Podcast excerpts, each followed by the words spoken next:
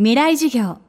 この番組はオーケストレーティング・ア・ブライター・ワールド NEC がお送りします。未来授業木曜日チャプター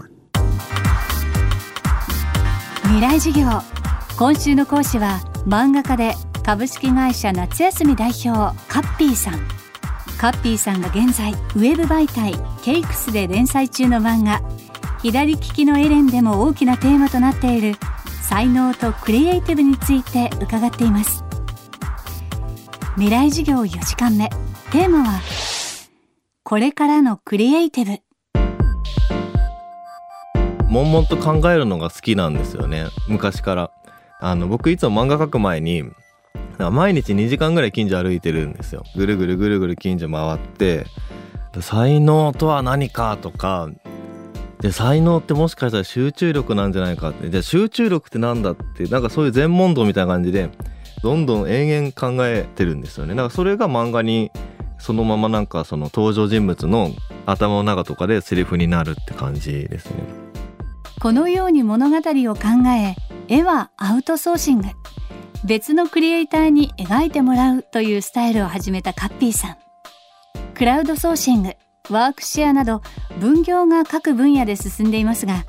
クリエイティブの世界ではどんなことが起こるのかそして漫画家という仕事はどうなるのか最後に伺いました。これからのクリエイティブがどうなっていくか。漫画で集合値はやっぱ厳しいと思っててなんでかっていうとあの漫画の面白さってあの悪があることだと思ってて漫画って異常な芸術だと思ってるんですけどあの関わってる人数がほとんど1人。で作画と原作分かれてた時は2人。でプラスまあ0.5人分編集者みたいな感じであのものすごい少人数でものすごい金額の商業芸術として成り立ってるものだと思ってて。映画とか広告とかドラマとかその他の商業芸術って関わる人数はものすごい多いんですけどやっぱりね広告やってて思ったのは関わる人数多いほどやっぱり鳴らされていくですよね。まあ、角がなくなっていくというかで漫画のいいところってあの、まあ、例えばその作家の、まあ、フェチズムとかあのそういうあの分かんなくてもいいよみたいな俺はこれがいいと思ってんだよ。これがかっこいいこれが可愛いとかなんかそういうのがやっぱ要所要所にじみ出るところがあのコアファンがつくところだと思ってて。だからね多分漫画に関してはそこは守んないといけないと思っててあのいろんな人が関わってくるとやっぱ鳴らされる。ここ分かんないですよとか言われたらあの漫画はクソつまんなくなると思うんですよね。だからまあそれが人数の問題じゃないのかもしれないですけどあの一つの要因として人数が増えると鳴らされるっていうのは一個あると思うんでマッチングに関しては多分未来は明るいと思うんですよ。あのこれからどんどんそのやっぱネームは描けるけど絵が描けないって人とか絵はすごい描けるんだけど話が作れないとかまあそういう人はどんどんマッチングされるっていうのは多発すると思うんですけどあのその中でもやっぱいかにその悪をなくさないかっていうのは守んなきゃいけないところだと思ってますね。まあ他の広い意味のクリエイターで言うとやっぱりどんどんあの専念できるようになる気はしてて左利きのエレンって漫画の中でもあの才能は集中力だってそう語ってるんですけど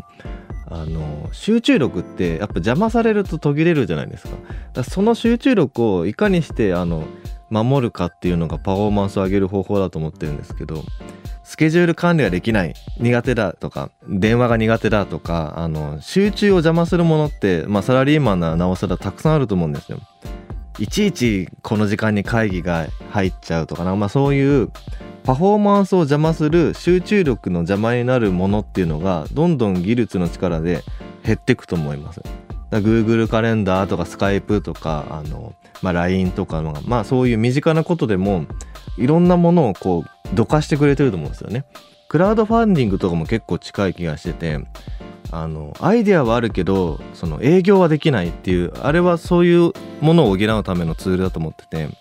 自分のこう進むべき道道路をこう砂利をこうどかしてくれて自分がこう高いスピードを保ったまま走れるように技術が役に立つんじゃないかなと思っててだからあのクリエイターの未来はそのどんどん物事に専念できるようになるんじゃないかなって期待してます。未来授業。今週の講師は漫画家のカッピーさん。今日のテーマはこれからのクリエイティブでした。来週はメディアアーティスト市原悦子さんの講義をお届けします。そしてお知らせです。未来を担う大学生に向けた特別公開授業の開催が今年も決定しました。FM フェスティバル未来授業。明日の日本人たちへ。人工知能は産業社会の何を変えるのか。講師は人工知能研究のカリスマ東京大学准教授松尾豊先生。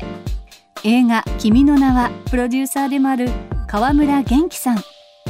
ゴリラ研究の第一人者京都大学総長の山際十一先生。開催日程は10月15日日曜日です。この授業に参加したい討論したいという大学生200名をご招待します。ご応募は東京 FM のトップページから FM フェスティバル未来授業にアクセスしてください。